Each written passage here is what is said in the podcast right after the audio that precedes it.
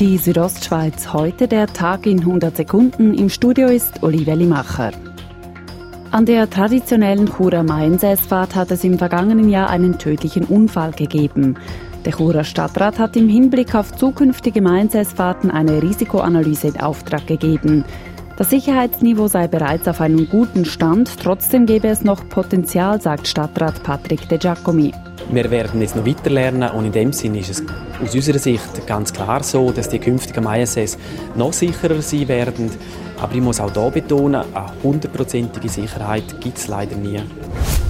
An der HIGA im März ziehen die Organisationen Lia Romancia, Pro Grigione Italiano, Pro Rezia und die Walser Vereinigung Graubünden in eine WG. Projektleiterin Leonie Barandun-Ahlig erklärt das Ziel der Organisationen. Es geht ihnen um den Erhalt von unserer Kultur, von unseren Eigenheiten und vor allem geht es ihnen allen um den Erhalt von unserer Sprache.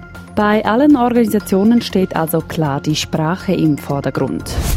Die hoch ansteckende Gamsblindheit hat im Safiental einigen Wildtieren zugesetzt.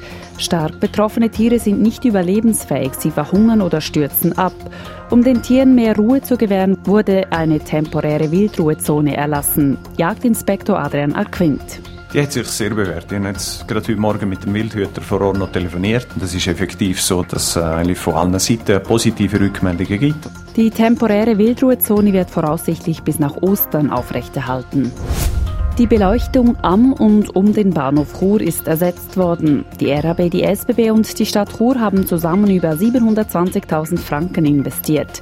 Wie es in einer Mitteilung heißt, könne durch die neue LED-Beleuchtung 70 Prozent des Energiebedarfs eingespart werden. Die Südostschweiz heute der Tag in 100 Sekunden auch als Podcast erhältlich.